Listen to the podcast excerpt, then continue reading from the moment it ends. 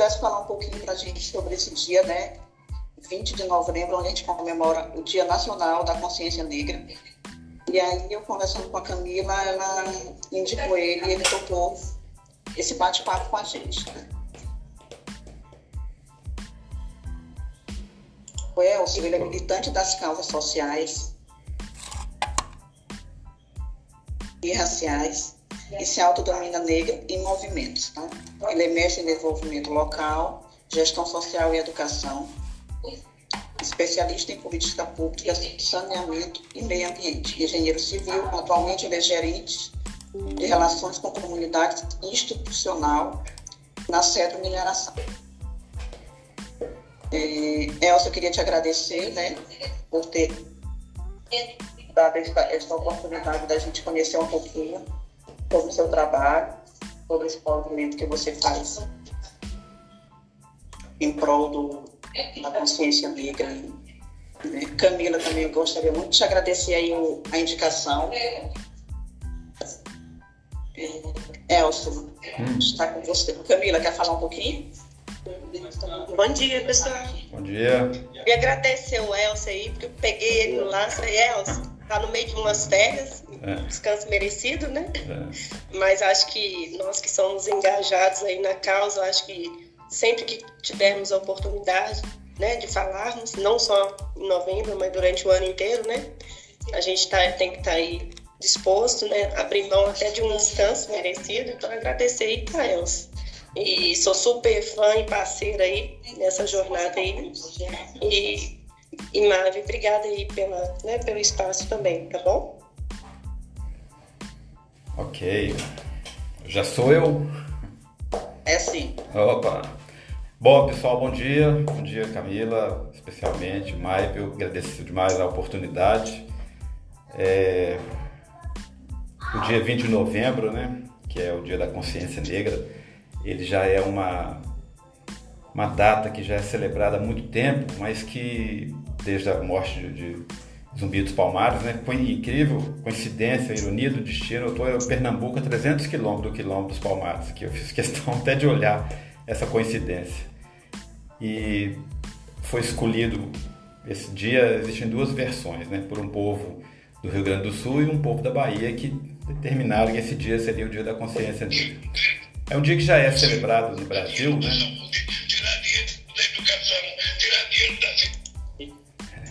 É um dia que já é celebrado no Brasil já há muito tempo, mas que oficialmente foi em 2011 que veio a lei. Né? Alguns municípios já faziam é, como feriado, outros não, tal. Mas exatamente em, 2000, em, 20, em 10 de novembro de 2011, que é, aliás, a lei é de 10 de novembro de 2011, né? O dia é o, o 20 de novembro.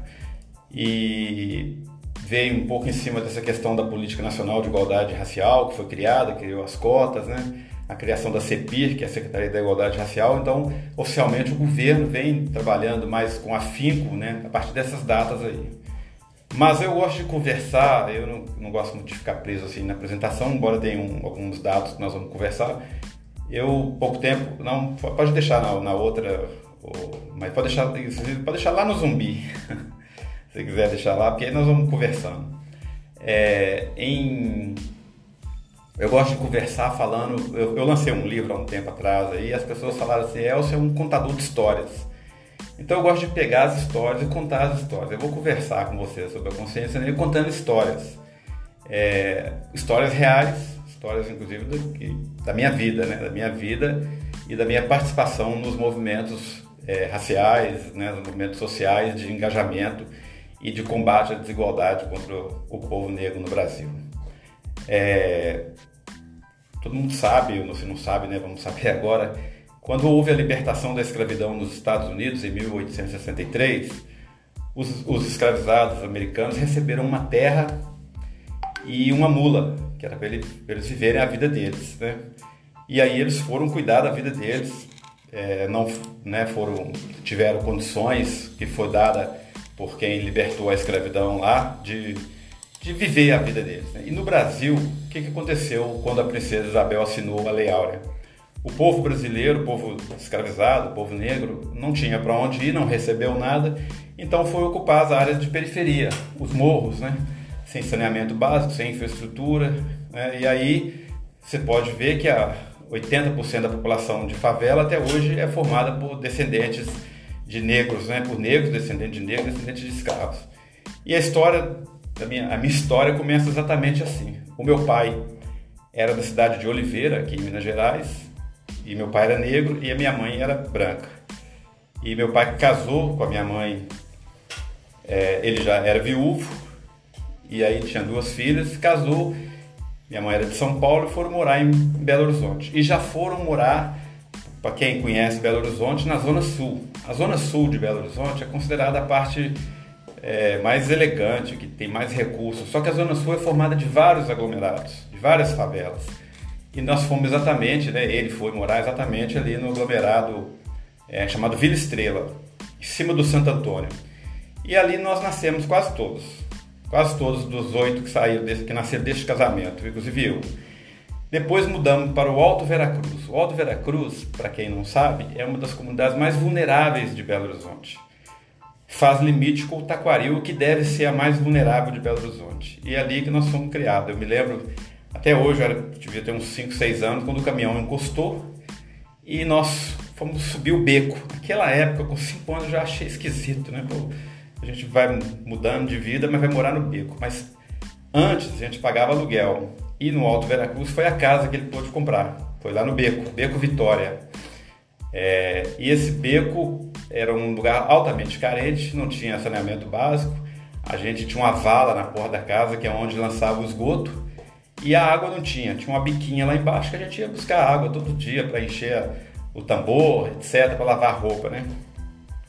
E aí, nesse Alto Veracruz, foi a primeira vez que eu, e única que eu estudei em escola estadual, já para ver como que é, como que as coisas mudaram né, de um tempo para o outro. Naquela época, estudar em escola estadual é, era o grupo, era obrigatório. Então eu fui estudar no grupo e sentava de dois. Naquela época a gente sentava de dois. Eu sentei, eu sentava exatamente com um, um cara, uma pessoa que se tornou depois um dos maiores traficantes de Belo Horizonte. Ele sentava comigo. E ele me colocou numa situação embaraçosa lá, que foi a questão que eu gosto de falar nessas conversas, da oportunidade. Tudo é em função da oportunidade. Né? A oportunidade que teve de morar no Alto Veracruz, a oportunidade que teve de, de, de estudar na escola estadual e de decidir o caminho. Esse rapaz me colocou numa situação muito é, comprometida na época, que eu só não fui preso porque eu era menor, mas eu tive que. Ele pediu para eu escrever uma palavra lá que é proibida até hoje. Eu, na sala, só quatro pessoas sabiam ler, eu e mais três. E uma menina pegou o material que eu escrevi e foi correndo para a diretoria. Eu corri atrás dela e soltei a porta na mão dela, o dedo dela voou para tudo quanto é lado, sangue. Nossa, uma coisa assim. Eu sei que eu fiquei dois meses suspenso na escola e ele também. E, na, e nesse período de suspensão aí, eu não sei que, como é que foi que eu consegui essa decisão de não sentar mais com ele e ali minha vida tomou um outro rumo. E ele, mais tarde, eram uns 10 também, dessa família, ele foi assassinado pela polícia na Praça da Liberdade. Os irmãos, pelo menos uns sete foram assassinados. Eles eram muito perigosos. E eu cheguei a falar com ele já depois de adulto. Larga essa vida, rapaz, só carro grande. Não, não tem como sair disso. Mas graças a Deus aí, e a, e a dedicação da minha mãe e da minha família, eu consegui sair. E quando concluí o ginásio, eu, quando concluí o primário e precisava fazer o ginásio, apareceu na minha vida uma oportunidade que foi o Fundo Cristão para Crianças. E aí eu fui adotado pelo Fundo Cristão para Crianças e recebia dali uma, uma mesada, né? Que eu até hoje sou, sou padrinho no fundo, né? E com esse recurso que eu recebia ali, é, a gente pagava a escola e a minha mãe tinha, minha mãe era espírita e ela atendia umas moças lá em casa, amiga dela, e essas moças juntavam lavagem no trabalho delas, empregado doméstico. Eu vendia essa lavagem, buscava, vendia lavagem de porco e com esse recurso eu comprava livro, comprava é, tênis, etc. Concluí o ginásio e aí a minha turma foi toda para o segundo grau, eu fui também e no segundo grau assisti aula um mês. No final de um mês começa a revolta, né? A revolta já estava dentro e ela vai aumentando, né? A revolta com as injustiças. O diretor da escola chegou para mim, mas ele estava certo. Elcio, se não pagar, não pode estudar. Não tinha como pagar, perdi o ano, não estudei, né? Fiquei um mês sem, é, estudando sem pagar e aí ele me deu a dura, eu tive que parar de estudar. E aí vem de novo, né? Eu vou, qual caminho seguir, né? fui trabalhar de trocador de ônibus. Fiquei um ano como trocador de ônibus. Meu pai revoltado porque eu era trocador de ônibus, porque eu já tinha o ginásio, já tinha datilografia na época, que era um, um diferencial, mas não arrumava nada. Até que no final do ano, um amigo meu deste ano é, me ofereceu para trabalhar onde ele trabalhava e eu fui lá fazer a prova numa indústria metalúrgica. E aí a, a mulher me deu a prova, eu não passei na prova, e ela mandou voltar à tarde. À tarde ela me deu a mesma prova, passei e fui trabalhar nesse lugar, fiquei dois anos lá. Mas nesse intervalo eu já entrei nos movimentos sociais ali na favela, já comecei a militar e tentar entender. Meus amigos eram brancos lá da favela, que moravam perto da favela no Alto Veracruz, todos de condição muito boa. E eu do lado de cá não conseguia nada, nem eu nem meus irmãos. Né? Meu pai amputou a perna, teve uma gangrena, teve que amputar a perna, e a situação só foi piorando, piorando. O fato é que no final deste ano, já trabalhando, eu consegui entrar numa escola para fazer o segundo grau. E fiz o curso técnico de contabilidade. E aí, nesse período aí, eu passei num concurso no governo federal, na FUNASA, que é onde eu fiquei um bom tempo na FUNASA trabalhando lá. E mais um pouco para frente, arrumei um, uma namorada, casei e mudei da favela. Mas meus irmãos continuaram lá e eu continuei militando lá, correndo atrás de saneamento, correndo atrás de de energia elétrica, ajudando as comunidades lá, né? O orçamento participativo chegou, aprovando projetos lá. E aí eu fui trabalhar na FUNASA, a FUNASA exatamente mexe com saneamento. É, eu resolvi então fazer o curso de engenharia, não tinha como fazer, consegui que o, o Colégio Palomar me desse uma bolsa integral, fiz o, o vestibular e passei para engenharia. E aí, no, no, curso de engenharia foi muito engraçado, porque eu comecei primeiro na matemática. E nessa época, né, só escola particular, né? Eu fazia matemática e na minha sala tinha dois negros apenas, eu e o Hilário. E aí eu resolvi mudar para o curso de engenharia. E quando eu cheguei na engenharia tinha dois negros de novo, eu e o Hilário. E coincidentemente, eu, eu e o Hilário não tínhamos combinado que ia mudar de curso. Nós encontramos lá. E fui seis anos fazendo engenharia numa, numa escola, só de branco também. E sempre né, tentando entender, tentando incluir, assim, coisas muito difíceis, sabe? É, mas você vai persistindo, as oportunidades vão aparecendo, você vai fazendo. Né? Casei, é, casei, depois com o tempo tive, tive uma filha, mas quando me formei, aí a história começa a transformação. Eu fui trabalhar na prefeitura. Comecei na prefeitura de Betim, passei para a prefeitura de Belo Horizonte. Na prefeitura de Belo Horizonte, na Urbel, eu fiquei 13 anos trabalhando com vila e favela. Ironia do destino, o destino me colocou para dar oportunidade nós começamos a transformar essas comunidades, esse Alto Veracruz, porque eu comecei a trabalhar com remoção de famílias, com áreas de risco, tirar a família de área de risco, é, relacionamento com comunidade, relacionamento institucional, mas com foco sempre em áreas carentes. E aí na Urbel, eu recebi até prêmio, porque eu fui, foi quando eu relevei um desejo que eu acho que é de todo o povo negro brasileiro, né, que era ir à África. Eu recebi um prêmio de representar o prefeito de Belo Horizonte em Madagascar um evento da ONU e com essa questão também do foco nas comunidades, né, comunidades negras, comunidades carentes. Né. E na volta da África eu ainda fiz, eu fiz em torno de 5 mil remoções e reassentamento de família e urbanizando vilas e favelas. E muitas delas, no Alto Veracruz, por exemplo, eu fiz do meu próprio bolso, porque não conseguia aprovar na prefeitura, então eu mesmo decidi fazer. E aí depois de um certo tempo lá na, na esse tempo todo que eu trabalhei lá, fazendo essa, esse, esse esse processo todo aí, militando, militando em partidos que apoiam causas sociais, militando nos movimentos sociais, cabelo Black Power, indo para a rua pedindo igualdade, né? Porque eu via dificuldade, meus irmãos não saíam do lugar, todo mundo garrado, ninguém tinha oportunidade de nada, e todo lugar que a gente ia, por exemplo, na Funasa eu me lembro que o chefe da, da minha área lá, e toda vez que ele tirava férias, ele colocava alguém no lugar. Ele nunca me chamou para ser o o responsável da contabilidade. E eu custei para entender que só eu não, não, ia, todos os brancos iam. No colégio, no próprio colégio, a gente tinha um time na, na oitava série que nós éramos exatamente sete pessoas no futebol do salão lá. E seis eram da oitava série e eu era o único negro, eles me tiraram do time. Eu fui jogar no time de outra série e ironia do destino, novamente, a final deu os dois times, nós ganhamos desde uma série, eu fiz o gol. É, mas assim, sempre tendo essa, essa questão da discriminação e sempre correndo atrás, tentando entender o movimento Black Power nos Estados Unidos, os negro-americanos, os negro-brasileiros, por que, que os Estados Unidos dava certo e aqui não dava certo. Né? E aí, quando foi em 2008, 2008, eu recebo uma proposta para ir trabalhar no sudeste do Pará. Cheguei lá no sudeste do Pará, trabalhar na Vale, fiquei três meses, já existia gerência de relacionamento com comunidade, mas não tinha gerente, e eu fiquei três meses lá até que o diretor me chamou um dia na sala dele e me ofereceu a gerência. Aí eu disse a ele, falei, olha, eu posso assumir essa gerência, mas a gente precisa fazer alguns ajustes aqui. Quais? Aí eu fui listando para ele. Pessoas que estavam em desvio de função, que tinham mesmo salário, salário diferente, pessoas que não tinham aumento, passei isso tudo para ele. E disse a ele o seguinte, olha, se você concordar com essa mudança, tudo bem. Senão eu te ajudo a criar a gerência, manter o gerente novo e fico aqui te ajudando, mas não tem problema. Mas com esse tipo de injustiça eu não posso mais, eu não quero conviver. Era noite, assim, umas 8 horas da noite. No outro dia, pela manhã, ele me chamou na sala dele, já com o computador aberto e o RH do lado, e falou: vamos regularizar as pessoas. E aí eu assumi a gerência. E aí, logo foi chamado um seminário em São Luís, que é muito interessante. Foi a melhor dinâmica que eu já participei até hoje, ao longo de toda a minha vida profissional. É, você falava para o diretor o que você quisesse falar para ele. Você tinha que falar com ele, não é com quem estava lá. Ele chegou e ficou em pé na minha frente, como só tinha eu de negro lá. Falou assim: Elcio, nós precisamos é, aqui na Vale implantar a política de diversidade. Nós precisamos ter mais negros e negras aqui. E olhando para mim, eu falei: beleza, ele deu a dica. Aí, na minha fala, eu disse para ele: Márcio, é, tinha três meses que eu estava lá, eu já tinha recebido uma proposta para voltar para Belo Horizonte, mas eu acreditei nele, porque ele era um cara diferenciado.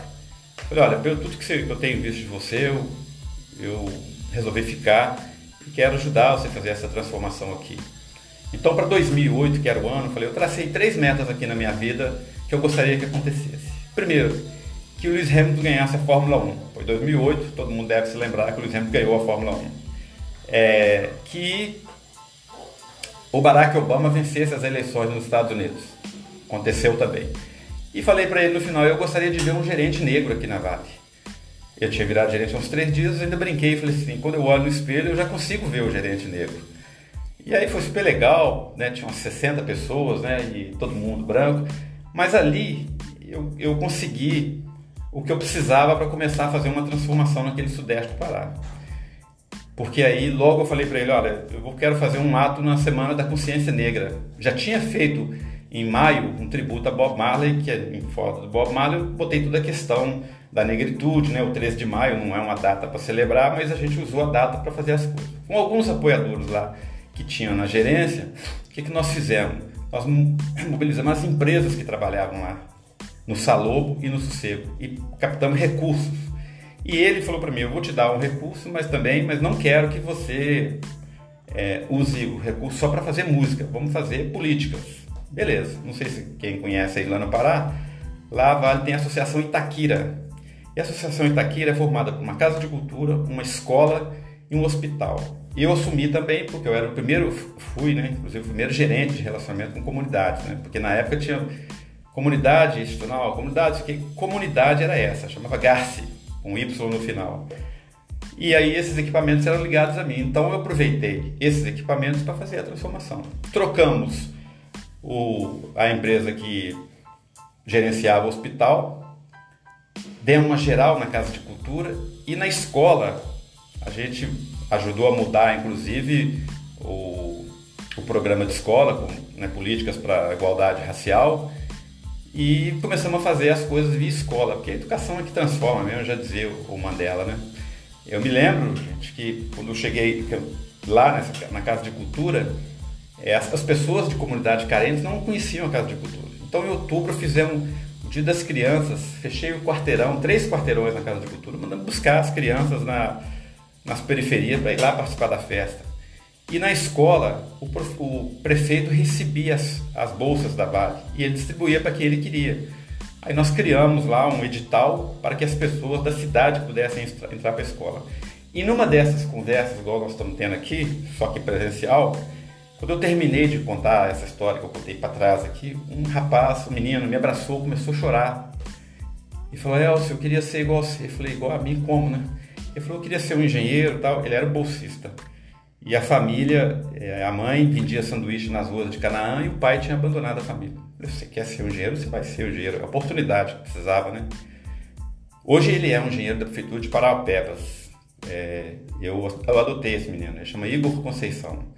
Quando ele passou no vestibular, ele abriu mão do emprego que tinha arrumado, inclusive na Vale, e eu banquei o curso dele todinho, ele morando em Marabá, escola, é, aluguel, tudo. Hoje é um engenheiro renomado lá, está muito bem, teve a oportunidade e não podia deixar passar porque não me deixaram passar na época do Fundo de Inscrição para Crianças e outras oportunidades que eu tive. Mas aí em novembro chegou, nós fizemos então a primeira semana da consciência negra, que o título dela é Todo Dia é Dia de Consciência Negra. E aí mobilizamos todos os municípios do sudeste do Pará com debates, com debates com secretários de educação, com cinema, com música. Foi um um evento extraordinário, que eu tenho tudo registrado, um dia eu posso disponibilizar se vocês quiserem ver. E encerramos com um show de reggae, porque eu gosto muito do reggae, porque o reggae é a música que mexe com as pessoas, mexe com a cabeça das pessoas, né? por isso que eu sou de formação do reggae, porque traduzindo as músicas do Bob Marley eu consegui me ver na favela e consegui ver a transformação que precisava ser feita. Né? E não só do Bob, mas de todos os cantores de reggae e outras músicas negras que fazem muito isso, né? músicas revolucionárias. E aí fizemos dois anos a Semana da Consciência Negra lá no Pará. E no terceiro ano eu vim embora, pedi transferência, né? não, não pude continu continuar lá. É, aí não, não teve o evento, porque a Fundação Palmares, na ter no terceiro ano, ela patrocinava o evento, mas aí já não era eu mais que estava lá, não aconteceu. Fui transferido para Belo Horizonte, fui trabalhar com o Luciano Almada, e, e aí chegou em Belo Horizonte, também vai muito da sensibilidade de onde você vai trabalhar. Né? Encontrei uma pessoa muito legal que ajudou bastante. Fizemos algumas semanas de consciência negra também. E eu me lembro que um dia, Luciano Amado, vocês conhecem aí, né? Nós fizemos, eu fiz um DSS lá contando sobre anemia falciforme. E foi esse dia foi um dos dias mais emocionantes que eu passei lá dentro da Vale, porque as pessoas choraram demais ao saber, porque o negro, a maioria do povo negro não sabe a importância que é entender a questão da anemia falciforme. A anemia falciforme, o traço, eu tenho traço, é uma doença que dá na hemoglobina e que se a pessoa vai ter filho e tem filho com quem tem um traço, pode ter um filho doente. Então nós fizemos esse DSS lá, foi emocionante demais, as pessoas choraram e descobrimos, inclusive, a nossa gerente de saúde e segurança, que o filho dela era traço de anemia falciforme. Descobriu-se ali. É uma pauta que deve ser bem discutida aí. O fato é que essa, esse trabalho ali na, na Vale Belo Horizonte e esse da Urbel, ele ajudou muito porque essas comunidades que a gente trabalha, carente, geralmente é quilombola, geralmente é negro em situação de vulnerabilidade, e você vai ajudando essas pessoas, garantindo que elas tenham casa, garantindo que elas tenham, que as, que as famílias vão para uma escola. Então é um trabalho altamente gratificante que vai junto com essa luta da inclusão do nosso povo negro. Dali da Vale eu saí, tive uma oferta para sair, porque o projeto estava acabando. Fui fazer mediação de conflitos no governo do estado de Minas Gerais. Em um ano e pouco, como mediador, nós fizemos mais ou menos uma mediação de uns 100 conflitos. Quilombola, movimento sem terra, tiramos essas pessoas da área de vulnerabilidade, devolvemos casa para elas. E assim, o muito legal disso, você ser um negro à frente disso, é porque as pessoas confiam, que elas veem que você está ali para trazer para elas é, segurança, né? De, dali foi o tempo que rompeu a barragem de Mariana e eu fui para Mariana, fiquei cinco anos lá trabalhando com diálogo, com relacionamento institucional e, e trabalhando o desenvolvimento dos territórios, né? Que é o mais importante, porque você desenvolvendo o território, você desenvolve as pessoas. E fiquei cinco anos lá na Fundação Renova e quando cheguei lá, eu também notei logo essa questão é, da desigualdade, da inclusão. Um lugar que tem cento e tantos gerentes, e coordenadores e não tinha, tinha um negro que era eu e uma negra que era uma colega nossa, apenas de mais de 120. Logo eu fui demovido, um gerente que chegou lá me devolveu, me demoveu de função e demoveu essa moça também. E aí eu comecei a batalha. Aí o presidente da Fundação Renova me chamou, vi muita imagem dele aqui na cópia agora, ele está lá no Egito. Falou: olha, você precisa, eu tinha conversado com ele, você precisa cuidar disso aqui dentro. Nós não podemos mais conviver com essa situação de não ter negros aqui em posição de liderança e tudo mais. Aí criei o Comitê da Diversidade lá dentro, levei várias organizações para fazer letramento, tudo mais, mas foi uma batalha que eu, que eu perdi. Eu considero que eu perdi, mesmo tendo feito o que fiz. Eu saí de lá, a fundação tinha e tem uns 130 lideranças entre gerentes, tudo. Continua com um gerente negro e um coordenador. E é uma coisa muito importante, porque se você está trabalhando a diversidade, a inclusão, você coloca lá no seu site que você respeita a diversidade, mas você não diz para a empresa de RH que você quer que ela privilegie, né, privilegie no bom sentido, pessoas que enquadram nessas categorias. Então, se empatou um negro com o branco, certamente o gestor, se ele não está orientado, ele vai chamar o branco. Se empatou um branco com o deficiente, ele vai chamar o deficiente. Pode saber, isso aí é estudo, né, comprovado. Então, perdi essa batalha, mas continuo conversando com as pessoas lá e tentando ajudar, né? Mas foi uma luta muito grande, cinco anos. Eu disputei uma gerência lá e para gerência de integração de território e não passei. E a, e a, diretora de RH veio conversar comigo para explicar. E é até hoje, isso foi em 2019, ela não conseguiu me explicar por que, que eu não fui selecionado, se eu tinha todas as condições de ser o gerente. Aí eu disse para ela, eu não vou, eu não passei, porque aqui não pode ter gerente negro, disse na tora para ela. Ela ficou sem jeito, até ficou vermelha, foi embora. E não vai dizer, mas é a verdade. Né? Não podia ter e não tem, né? É um fenômeno que ninguém sabe explicar. Dali eu entrei na empresa que eu estou hoje, e estamos implantando a diversidade, estamos implantando o comitê. É uma empresa nova, tem três anos só de mineração. Eu já assumi como gerente de relacionamento com comunidade e estou nessa batalha aí. E, vamos uma aguinha aqui.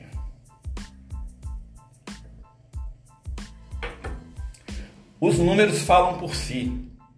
E é por isso que eu, embora tenha hora de vontade do, de desistir, mas eu não desisto. Agora, por favor, aí, aí pode passar aí. Então, o, outro, acho que é o outro, o anterior. Mais um, mais um. Peraí. Esse aí. Olha para vocês verem. 56% da população brasileira é negra ou parda. No judiciário, judiciário Brasil inteiro, 12,56% de juízes são negros. Baixíssimo número, né? O Conselho Nacional de Justiça prevê que vai haver igualdade de juízes negros e brancos só em 2056. Dos 88 juízes do, do, Supremo Tribunal Federal, temos apenas um juiz negro. O Legislativo, de 81 senadores, total, contando com a eleição nova, 25% são negros. De 81 senadores, uma população de 56% negra e parda. Os deputados federais atuais, dos 513, 74% é branco, são brancos, pardos e negros 26%. E no executivo, né, os governadores foram eleitos 9% em 27 é, governadores, sendo que vários desses já se declararam brancos em outras eleições. E agora, vocês lembram aí o, o problema que teve, inclusive na Bahia, quando o candidato lá, o ACM Neto, se disse que era é, autodeclarava negro, né? E foi maior, mas a Bahia elegeu um indígena, né? Então, assim, os números são muito claros, né, gente, para ver como que é difícil é, é, tentar combater a desigualdade aqui no Brasil, né? Pode passar, por favor. Um estudo que eu vi da Folha de São Paulo os empresários, os 20 maiores empresas do Brasil, o único empresário que é presidente de empresa, que acho que nem é mais, mas é o, é o que consta lá na pesquisa da Folha, era o Marcelo Debrecht, que é pardo. Nenhum negro nas 20 maiores empresas do Brasil. Estudo da Folha, das novelas em exibição, de 80 dos, dos, dos atores, apenas 15% dos atores são negros. Ainda na pesquisa da Folha, ela constatou lá que ingressaram na PUC de São Paulo, 453 pessoas no ano dessa pesquisa 2019-20. Seis negros, 75 pardos e 356 pessoas brancas e 16 amarelas. Pode passar. Fez um estudo de entrada no Sírio-Libanês, hospital né, altamente, alta renda, né? De 195 pessoas que deram entrada lá, seis pretos, sendo um deles segurança. No Shopping Guatemi de São Paulo, de 147 pessoas que estavam almoçando lá, não tem nenhuma preta. Sete pardas. Pode. Outros dados que também são importantes. 16,2 milhões de pessoas vivem em extrema pobreza no Brasil. 70% dessas pessoas são negras. A violência no Brasil, 76% das pessoas mortas por arma de fogo em 2019 né, eram negras. No Rio de Janeiro, 80% das vítimas são negras. Aí vem um número alto, né? A população carcerária, né? 75% são de afrodescendentes. Em 2021, 66% a mais de mulheres negras foram mortas em questão de violência, é, dessas violências domésticas, etc. Né? Feminicídio e tudo mais. Pode? Bom, diante de todos esses números aí, diante de toda essa situação é, de, de, desigualdade e tudo mais, eu resolvi juntar um grupo e nós resolvemos trabalhar dentro da mineração. Não adianta também a gente ficar tentando atacar tudo que a gente não vai conseguir. Então nós estamos criando um coletivo e eu já convido quem quiser participar, Camila já tá, faz parte, que é o coletivo Quantos, porque lá no São Luís, quando eu estava lá, eu perguntei quantos negros tem aqui. Lá na Funasa, quantos negros tem? Quantos, quantos, quantos virou quantos? Quantos negros e negras em posição de liderança na indústria da mineração e afins? Né? A gente Todo mundo sabe a história da mineração. A mineração, na grande maioria, tem em municípios né, que foram é, de, escravizados, né, municípios criados históricos, e o ciclo da mineração todo mundo conhece. Né? O negro não pode, ele pode sim dirigir caminhão fora de estrada, ele pode sim ser o cara da faxina, né, é igual a mulher, o lugar dela é onde ela quiser. Negro pode ser isso tudo. Mas ele pode ser um diretor de uma, de uma empresa de mineração também. Ele pode ser um gerente executivo da mineração também. Ele não precisa ser só um gerente de área. E é isso que nós estamos trabalhando agora, que nós queremos lançar esse, esse coletivo agora no dia 20 de novembro, né, para ver se muda um pouco isso. Aí as empresas, todas elas, é, tem umas que eu tenho até louvor, eu vejo aí a, a Vale com essa questão de abrir vagas para mulheres, para mulheres negras, né? Eu acho muito legal e, e penso que essa semente que foi plantada lá em 2008, talvez ela não tenha brotado, mas talvez ela ficou guardada com alguém e ela está dando resultado agora. Mas se você chegar em qualquer uma das empresas, e a gente tem conversado sobre isso, no nosso coletivo tem pessoas já de 8 a 10 empresas. Ninguém sabe quantos negros tem lá quantas negras, não existe um censo. É, eu, eu participei do Diversibran, a, a conferência de diversidade do IBRAM, e assisti a semana inteira e no final eu mandei um e-mail para o IBRAM. Falei, olha, vocês estão realmente trabalhando na inclusão, mas no, no, no, grupo de diversidade do IBRAM, que são dois grupos, não tem um negro nem uma negra. E foi discutido uma semana a questão de diversidade e ninguém falou no povo negro. Aí me ligaram me chamaram para participar da discussão. Eu participo até como trabalhador da mineração, porque a minha empresa não é filiada ao IBRAM, então por enquanto eu estou como, como, um cidadão da mineração. Mas é isso, a gente quer ver se consegue né, mudar isso. E mudando isso, né, que a consciência negra vai, vai fazer com a gente, né, o dia da consciência negra, né, as cotas de, de universidade que muitas pessoas são contra, e eu me lembro muito bem quando foram lançadas as cotas e o ministro Cristóvão diz o seguinte: nós estamos querendo resgatar nossa dívida com os descendentes de escravizados, com as pessoas que vieram da África que estão morando nas comunidades, nas favelas. As pessoas misturam a cota e as cotas tão, deram né, até quatro anos atrás um diferencial muito grande na vida das, da, do povo negro. Né, começou a estudar, começou a ter oportunidade e aí ele passa num concurso, ele vai em 2056, ele vai chegar ali nivelar o número de juízes ali, ele vai chegar a ser é, um professor universitário, etc. Então, assim, é, para não delongar muito a história e abrir, é, o significado do Dia da Cultura Racional para o povo, da cultura racional, desculpa, da cultura racional, da cultura, é, do Dia da Consciência Negra para o povo negro e para o povo brasileiro, ele é muito importante. É muito importante que todas as pessoas entendam a questão do antirracismo. O americano, o americano consegue sucesso porque o americano, ele é, lá é, não tem meio termo, mas todo mundo deve ter acompanhado no assassinato do George Floyd, os americanos foram para a rua, os antirracistas foram ajudar. Eu falo para os nossos colegas aqui do, do, do, coletivo, a gente só vai conseguir mudar essa mentalidade se as pessoas antirracistas ajudarem a gente. Nós precisamos da ajuda de pessoas brancas também. Né? Inclusive porque a pessoa branca é que está no poder. Né? Então, se ela não tiver a sensibilidade, se ela não tiver a sensibilidade de convencer um diretor de uma empresa, de convencer um RH, um gerente que é preciso da mudança, vai ficar do jeito que está. Vou dar aqui uma parada, é, ver se tem alguém que quer comentar alguma coisa e, e a gente retoma aí. Está aberta aí a, a fala. Ô, Elcio, Sim. É, Miguel Egipoto, tudo bom? Tudo bom. É, seguinte, né? Deixa eu até vou abrir o meu, a minha imagem aqui. Uhum. Tipo, ó, ó tá, tá, vendo a cor da minha pele, né? Tô vendo. Então, eu, sou, eu sou pardo, né?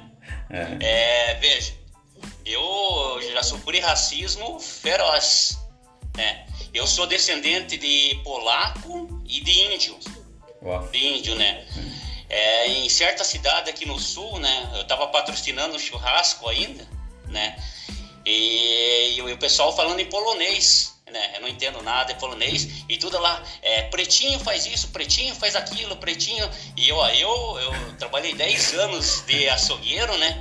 É. É, tenho duas formações de engenheiro, né? Tenho mais especializações, sou da área da aviação, meu currículo é excelente, né?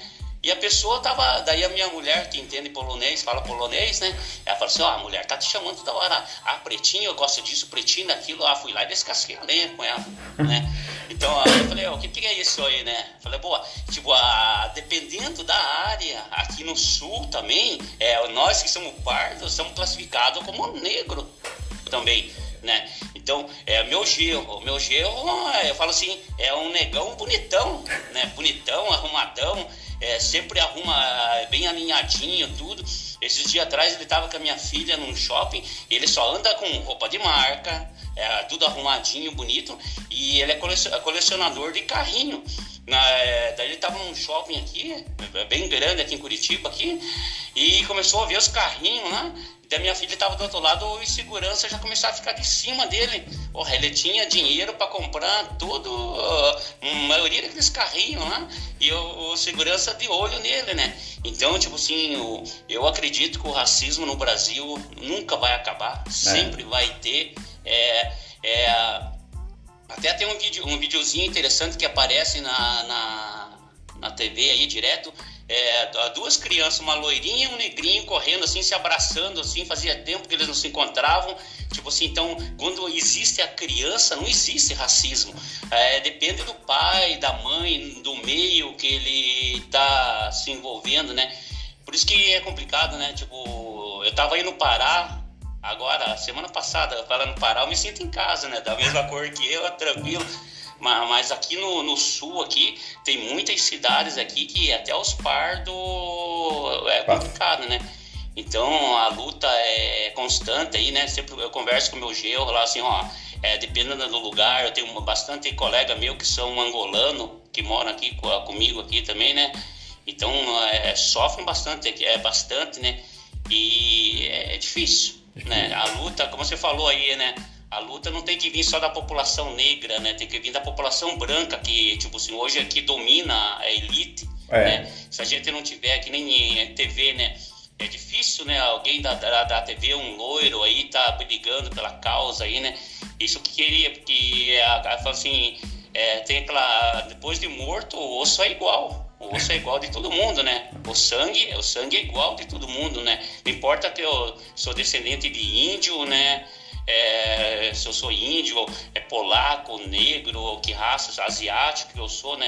É, é, o humano é igual. Ser humano, Morreu né? é igual, né? É ser humano. Né? Beleza? Beleza, valeu. Quem? É Camila? É. Não, Miguel. É, eu gosto muito de gente que luta. Uhum. Que luta sempre é imprescindível. Existe até um, um, um ditado assim, né? Gostaria de colocar duas coisas para você. Primeiro, uma ideia que eu tenho comigo e segundo, uma pergunta. A primeira ideia é que no Brasil a escravidão teve 50% de luta social e 50% de golpe que quando a, a camada escrava, a, a, população escrava estava envelhecendo, por causa da lei do ventre livre, vem por aí, a, a elite é, como que tirou dos fazendeiros a responsabilidade pelo sustento e, e dignidade do povo que estava trabalhando com eles. Bom, é a ideia que me, gostaria que você falasse sobre ela. Mas o mais importante é, que eu venho trabalhando numa linha é o seguinte: a Vale é uma empresa digna, honesta. Uhum. Os quilombos, infelizmente, eles estão muito degradados, exatamente por falta de dinheiro. Eu vi um, um caso ocorrente comigo recentemente, que eu propus aproximar uma ferrovia de um quilombo, mas em compensação, pegar 10% de uma ponte de 2,5 km e entregar para o quilombo, hospital, reestruturação, escola, é, é, é, é acesso e, e aumentar. Logicamente haveria uma modificação dentro do quilombo, mas para mais para melhor e não para pior. Primeiro, você acredita que essa minha ideia de abolição está certa? E segundo, se você concorda que nós possamos passar uma grande obra junto do quilombo, desde que a gente dê uma contrapartida justa e honesta. Bom, é, essa questão aí do, do, quilombo, desde que eu trabalhei na Vale, eu lembro que a Vale tem uma área muito importante para cuidar de postos tradicionais. Mas isso é, uma questão muito pessoal, assim, de eu achar e tal. Eu acho que não, não se pode, é, a questão da, da, da, tradicionalidade não pode ser perdida e quebrada, né? Se na negociação que você fizer com as entidades todas envolvidas, Ministério Público, as comunidades, todos, esse for um acordo, né? Eu acho que e se não houver um caminho diferente para você desviar o, o, o, seu percurso da sua ferrovia, né? Eu acho que todos precisam ganhar. Esse, esse é o famoso jogo do ganha-ganha. As comunidades não podem ser igual elas têm sido aí ultimamente, não estou dizendo da Vale, mas de outro nível federal aí. As comunidades não podem ser, os indígenas, por exemplo, né? Tá perdendo a terra deles, eles estão aqui muito antes da gente, né? Mas eu acho que tudo é, é possível numa conversa, numa compensação, né? Numa, não se pode é, deixar o, o, a comunidade tradicional ali de qualquer forma, né? É, porque eles estão aí há muito mais tempo, né? Meu pai, é, a gente frequentava umas comunidades quilombolas ali em Oliveira e tal, eu lembro, a gente, eu já trabalhei em quilombo, em, quilombo, em Belo Horizonte, tem três quilombos, eu trabalhei nos três, é um negócio assim, porque você vê a, a, história da pessoa, né? Então você precisa entender por que, que é ali, por que tem que ser assim, né? Eu não sou contra é, o empreendimento, nem posso ser, porque senão também a gente precisa levar o progresso para outras áreas, né? Mas com responsabilidade que tudo é possível ser feito, né? A questão aí anterior que você levantou aí é uma coisa que hoje em dia, né, tudo assim, as coisas já começam a tomar um novo rumo, né? A questão da poluição, essa veio desde lá de quando soltaram os escravos na rua e nada foi feito, né? Então a gente tem essa luta aí de cento e tantos anos aí tentando colocar num rumo, né? Tentando dar oportunidade que nunca tivemos, né? É, e aí a gente, como eu falei anteriormente, tem que contemplar todo mundo antirracista ajudar a gente a reparar isso. Porque senão a gente não vai sair do lugar, né? É, igual, igual eu falei para vocês, quando eu comecei essa discussão na Vale, eu acho que fui eu que comecei, em 2008, mas teve um, um espaço aí que eu tinha saído da Vale, eu não sei como é que isso foi tratado. Eu sei que hoje é, a Vale tem feito um trabalho muito legal, com metas e tal. Eu acho que é, que é assim que devia ser com todas as empresas. Mas, né, ainda não, não chegamos nesse ponto, né? Vamos chegar. É, vamos chegar. Tem mais aí? Camila? Tá com a mão. Quem que tá com a mão levantada aí? Uai, baixou a mão. Era Camila, não? Mas tem aí. Cláudia. Ah. Eu, Cláudio também, Cláudia. Cláudia, Bom dia. Miguel. Podem, podem falar. Eu já falei, obrigado. Bom dia. Bidu. Bom dia, Bidu. Então, é, eu queria contribuir um pouco nessa conversa aí, é, esse dia especial. Então, uhum. eu sou brasileiro naturalizado, vindo da África, do Senegal, oh. há uns 28 anos atrás. Então, assim, a minha experiência brasileira nessa questão racial, para mim, assim, foi uma, foi uma aprendizagem e uma lição, porque para quem é, que vem da África, de uma certa geral, a gente não tem uma noção de raça racismo, né? A gente não vive como em ambiente de. A gente tem outros valores de diferenciação, diferenciação étnicas, digamos assim, uhum. É, que não, não é base da tonalidade de cor, mas sim de culturas. É, como também são povos assim de nascido de mesmo povo com vários povos com culturas diferentes. Então você vive num ambiente multicultural. Então aquilo ali acaba sendo natural de viver com outras pessoas de culturas diferentes no mesmo espaço.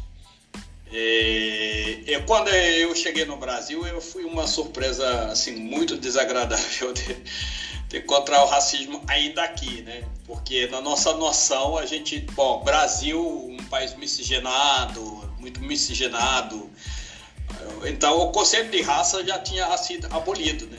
Essa é a nossa, nossa, nossa consciência, até que você chega e vê que não é bem assim. Então essa questão de acesso à universidade foi o primeiro impacto minha, porque a gente chegou, éramos um grupo de 11 senegaleses, é, fomos uma atração na, na, Universidade Federal, ali na UF, do, do Rio de Janeiro, e todo mundo parou a universidade, os os africanos chegaram, chegaram. Então a gente procurava, também não tinha preto também. Então a gente começou a perguntar, mas cadê os. E você sai na rua vê os pretos. Mas quando entra na universidade, você é o único preto na sala. Eu falei, ah, peraí, tem alguma coisa que não está não tá encaixando. Então você vive nos dois mundos, porque o preto da rua também te aborda e te pergunta, mas você é da África? Mas, é, você é da África. Mas você está na universidade? Então aquilo ali começou a gerar um, assim, um, uma situação social que começou, que até culminou na questão da, do, do, do, do dessa questão das cotas, entendeu? Eu me lembro ainda na época da, do professor que era reitor da UF, que é o Paulo Renato, que depois foi ministro do professor do Fernando Henrique. Sim. A gente tinha muita conversa com ele, ele nos acolheu, porque ele era o reitor da universidade, e a gente conversava sobre a questão de a acessibilidade à universidade, essas coisas. Eu acho o seguinte, assim, é, depois de 28 anos, você percebe que o país só não, não, não voou por questão que deixou muito talento fora. Essa que eu acho que é minha percepção, porque você não pode avançar numa sociedade com um cargo social que o outro não tem oportunidade de acompanhar a subida, entendeu? Porque uma nação ela tem que se criar todo mundo evoluindo junto. Mas você não vai evoluir todos os países ricos. Você vai em Noruega, a sociedade ela tem um patamar, ela não está distante de assim, um está lá no teto, o outro está lá no, no, no, no, no início da, do, da, da, rampa, digamos assim. Senão não seria país desenvolvido. Então eu talvez acho que é essa noção de assim é, de sociedade que ainda tem que se trabalhar muito eu, assim, porque a noção de racismo em si, e aí, aí já é uma questão de, de, de, de, de luta e de combate, tá? Ou seja, isso não é uma questão de preto ou de questão de branco, é uma questão de ser humano, do que uhum. o racismo, que é uma estrutura elaborada, pensada para se aproveitar e dominar o outro. Isso não, não, isso tem que ser combatido, entendeu? Isso não é eu, eu me entender, até porque na nossa processo de libertação aí a gente costuma falar, aqui eu costumo falar que às vezes o preto pensa que sou ele que tem que combater o, o racismo, é que quando um branco vem fazer o mesmo trabalho junto ao lado dele, ele acha que o cara não, não deveria estar ali. Tipo, tem gente como eu conheço que eu conheço que faz aquela processo de movimento negro, é, de panafricanismo radical, que não sei o que, não sei o que. Eu tenho muita discussão com ele. Falei, cara, todas as suas referências em termos de luta contra o racismo mundial, vamos pegar o Anta Diop, vamos pegar o, o aqui, o Abdias Nascimento aqui, todas as suas companheiras são brancas. Quer dizer que eles deixaram de acreditar na luta deles, que eles têm complexo de pele para poder. Não, é, a questão não é pele, a questão é consciência. E essa luta vocês têm que ter do que? da, até na abolição da escravidão do mundo, o branco participou. Entendeu? Na Inglaterra, por quê? Houve uma camada do pessoal racista que manipulou a informação que chegou numa escravidão. Depois que a sociedade uma consciência disso, a própria sociedade que não era é, racista conseguiu lá na Inglaterra o processo de abolição, até chegar no mundo inteiro. Então, se as pessoas não conseguem assim ainda incorporar essa questão do lado histórico, é fazer uma força-tarefa mundial, porque eu me entender, ah, hoje a sociedade, o mundo ela está num outro patamar de racismo econômica muito pesada, misturado com racismo, vamos vou chamar de etnodescendente, vamos dizer, ah, o descendente europeu, o descendente árabe, o asiático, o africano, então o continente ficou numa em quatro blocos, digamos assim, cada um com, com sua visão de mundo. Ah, o árabe não tem tanta confiança, o africano está relegado à, situação pior, e o asiático que está saindo de uma dominação europeia está voltando a uma sair dessa dominação. Então, se a gente não incorporar aqui internamente, aqui no Brasil, trabalhar essa consciência de sociedade, porque o meu ver é o que suplanta a questão racial, porque uma coisa é diferente, o racismo diferente do cara que tem preconceito. Preconceito não me atinge, eu pessoalmente. Agora, o racismo é uma estrutura. O racismo ela tem que ser eliminada. Então, como é que se elimina isso? Exatamente como que está fazendo. Ah, tem que ter cota. O pessoal me perguntava, por que, é você a favor de cota? É, eu cheguei no Brasil através de cota. Engraçado, o Brasil dava cota para os africanos, e chama de convênio, mas é uma cota. Por quê? Eu cheguei à universidade e não fiz vestibular. Então, cheguei com um processo de, de entrar a oportunidade de estudar sem passar no processo que tinha anteriormente. Através do que? Eu chamo que é cota, entendeu? Aí a gente provocava, mas vocês dão cota pra gente que vem de fora, mas o pouco povo que nasce aqui e cresce aqui, vocês não dão cota. Então, qual que seria é, essa questão de igualdade? Eu acho que a cota é uma questão de você nivelar um pouco a sociedade. Como que foi elementado? A cota não é só para preto, tem cota para branco também, que não tem possibilidade financeira tem para indígena, entendeu? Também, que não tem possibilidade social e financeira. Então, todo mundo que está, digamos, marginalizado na questão da acessibilidade à formação e, educação, você poder dar ferramentas e subsídios para ele chegar no mesmo patamar de competição. Para fechar o, o, assunto, eu costumo falar, uh, dava uma, uma metáfora do que, bom, Cota não é nada mais do que você bota dois caras na linha de 100 metros, um tá com sapatilha, outro vai correr descalço. Entendeu? Basicamente, o que, que você vai dar? Não, ok, você veio com sapatilha, dá a sapatilha para outro. Porque a competição, ela está dentro da universidade e não na partida. E os dois vão ter que correr. Você, quem não correr vai ficar atrás. Então não é eu vou dar cota para a pessoa e a pessoa está sendo favorecida. Se ele não correr também, ele não vai chegar lá. É. Então, então essa seria a minha contribuição aí. Muito obrigado, Elcio. Um prazer conhecê-lo nesse debate inter... muito, eu meu ver, muito importante na situação que o Brasil está o lugar que o Brasil está no mundo. Talvez o brasileiro, às vezes, ele não sabe o lugar que ele está no mundo. Como o mundo olha o Brasil. É. Entendeu? É, esse eu, eu, eu, eu acho que é o grande, assim, a grande perda que o brasileiro tem. O mundo abraçou o Brasil, mas o Brasil não, não ainda não, não se deu conta. Entendeu? É, exatamente. É, sequência aí. Cláudia, Camila, Laiane. Oi, pessoal, bom dia. Estão me ouvindo? Sim.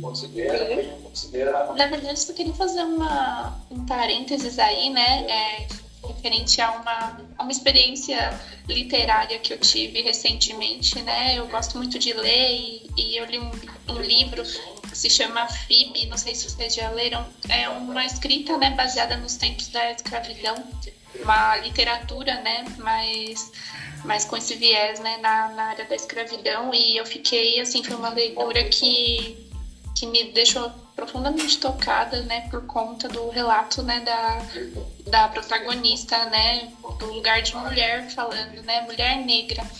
E, e assim, eu foi muito emocionante ver é, o quanto que a gente fala, né, sobre racismo, tudo, mas a gente não tem dimensão, né, do que, que é, do que que os negros, as né,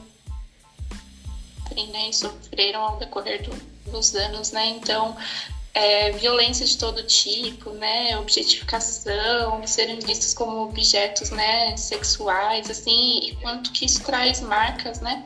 Então, depois dessa leitura, assim, eu não, nunca mais fui a mesma.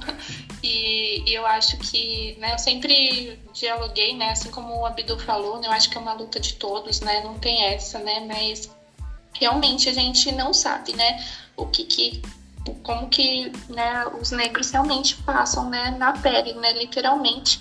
E acredito que hoje ainda o racismo a gente não pode dizer que, que, que tá melhor, não, né? Porque continuam né, a, a né, diversas situações.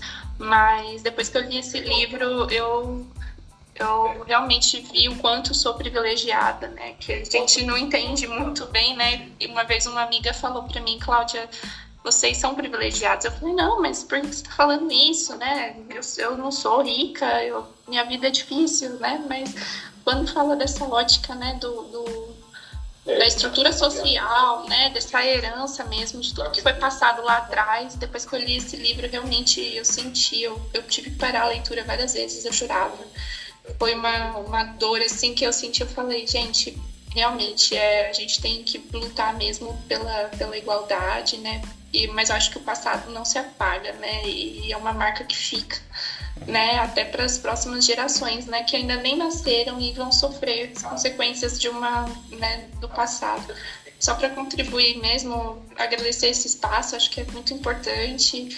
É, e que tenha mais ocasiões, né, que não seja só lembrado no Dia da Consciência Negra, né, mas seja da consciência humana mesmo, né, porque realmente o mundo está tá avançando aí, mas a gente tem que levar essa pauta. Eu queria parabenizar vocês aí por, por esse espaço e, e, agradecer pela, pela oportunidade de contribuir também.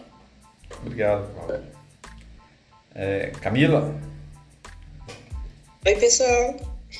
É, não, eu só acho que todos já colocaram muitas, muitas questões e eu acho da importância, elas, quando você traz a sua história porque às vezes as pessoas não entendem o processo até chegar onde você está. E o quanto ainda você pode alcançar mais. Uhum. Só que são lutas, né? Então, é, nós realmente, nós, quando a gente vai ver os nossos, as nossas histórias e o que a gente vai alcançando, elas são trazem bagagens de dor, né? De, é, de conquistas que muitas das vezes alguém da família abriu mão de algo para poder, né? E o quanto que quando você alcança, você tem que continuar puxando quem ainda sonha. Porque o, o, o mais importante, gente, quando a gente traz a, a reflexão né, da, dessa questão da consciência, é você sempre é, olhar para frente, mas lembrar de quem também está atrás. E quando a gente né, é, faz o, o, coletivo, né, quantos, é, muitas das vezes é, você, o que você está planejando ou a discussão não está sendo só no, no, seu, no seu anseio, mas é no coletivo, porque se nós não pensarmos no coletivo, individualmente nós não vamos conseguir. Né? E eu, é, eu queria trazer essa reflexão aqui, porque muitas das, muitas das vezes a gente só vai falar realmente da pauta durante o mês de novembro. E aí, se nós precisamos falar e precisamos nos aprofundar. Então, quando a, era a Cláudia que falou agora, me, perdão, me perdoa, é, quando ela coloca né, essa questão da leitura, né, o quanto que a gente precisa se aprofundar para entender que não é mimimi, é uma realidade, o racismo estrutural, e é ele que, que barra o crescimento não só de um negro, nós temos aí né, mulheres LGBTQIA+, então assim, nós precisamos falar de pautas construtivas, de pautas que se aprofundam no porquê né, que uma classe social ou uma determinada raça ou gênero não consegue acessão e estarmos preparados para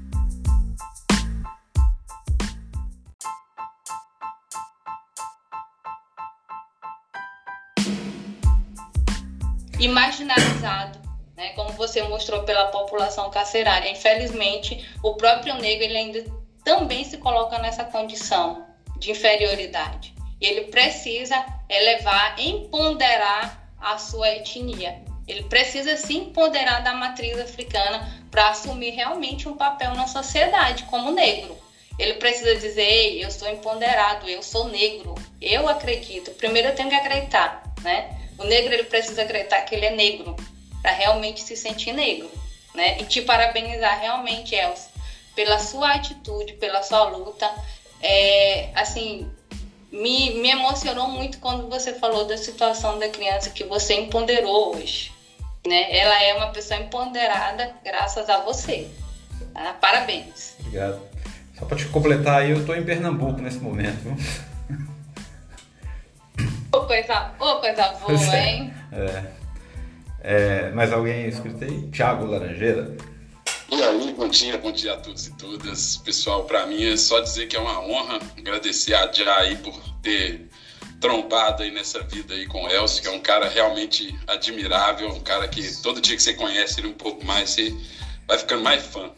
E o que eu queria trazer, assim, além de, de todas essas colocações que eu achei extremamente pertinentes aí, dessa necessidade, né, de empoderamento, essas coisas, que eu estava aqui agora tomando um café da manhã com meus sobrinhos, e eles têm traços, assim, eles são mais branquinhos, porque o pai é branco, né, e minha irmã, que é parda também, e a gente, nesse processo de reconhecimento, e aí eles trazem para mim a questão do que eu achei extremamente interessante foi aonde eu vi uma oportunidade de falar com eles sobre racismo, porque a escola deles está fazendo trabalho sobre o Dia da Consciência Negra e então a gente começou a conversar sobre o assunto e como né, me instiga muito porque eu tive a, a honra de ser convidado para participar do coletivo Quantos, e aí a, a, cada dia a gente vai lendo mais coisas e entendendo né, o nosso papel realmente de ser antirracistas. Não basta só a gente fazer, pregar a questão da, do empoderamento do negro, mas a gente tem que pregar uma cultura antirracista mesmo. Né? Então eu achei muito interessante que eles trazem, agora eles estão na fase do futebol, e eles trouxeram assim com muita preocupação a, a, a, situações que viveram Mbappé e Neymar, né, de serem chamados de negros, por mais que estejam ali no panteão, né, do, do, dos melhores jogadores hoje do mundo, né, sempre cotados aí para receber prêmios, mas ainda assim sofrem um tipo de racismo que levou o Mbappé até a ter a, a sei lá, uma dúvida se ele jogaria mais pela seleção da França, porque ele fala como é que eu vou defender um povo que, que me chama de macaco, que eu estou dando espetáculo aqui para eles e ainda assim eles estão jogando banana na gente.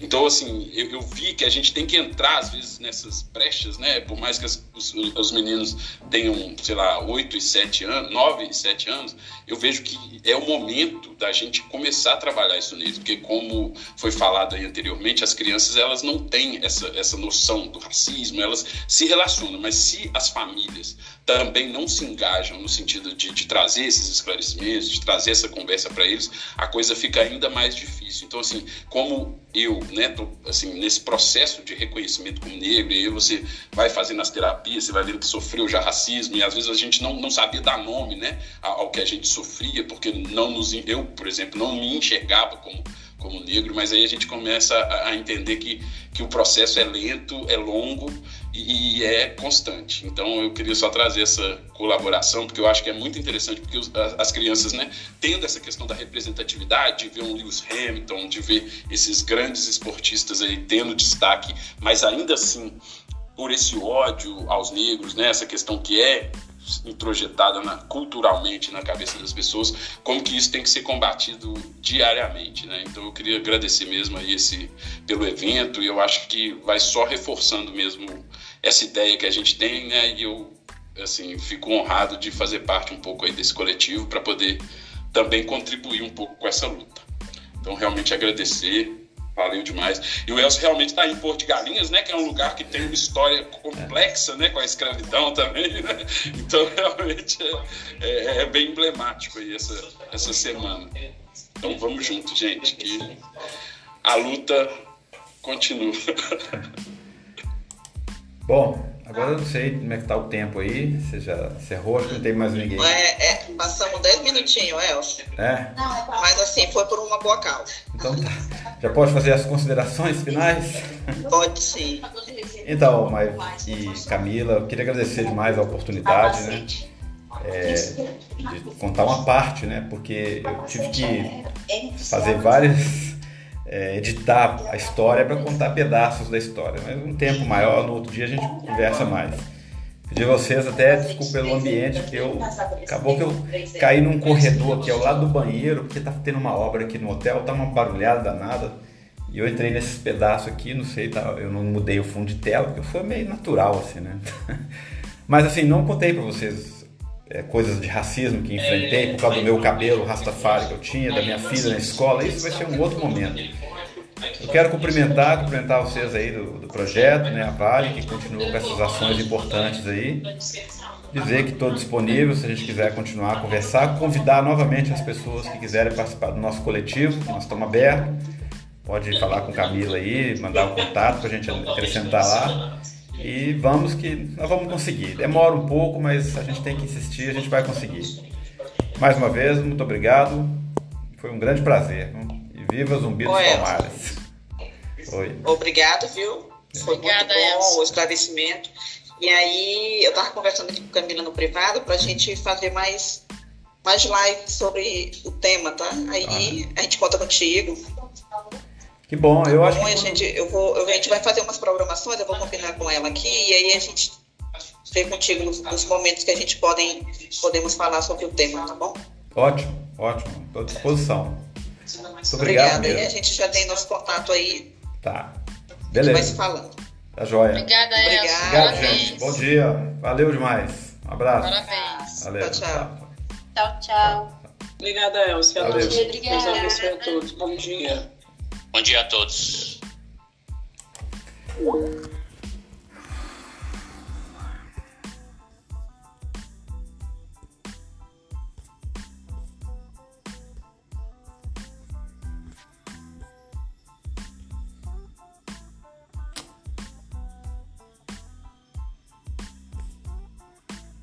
Gravou não?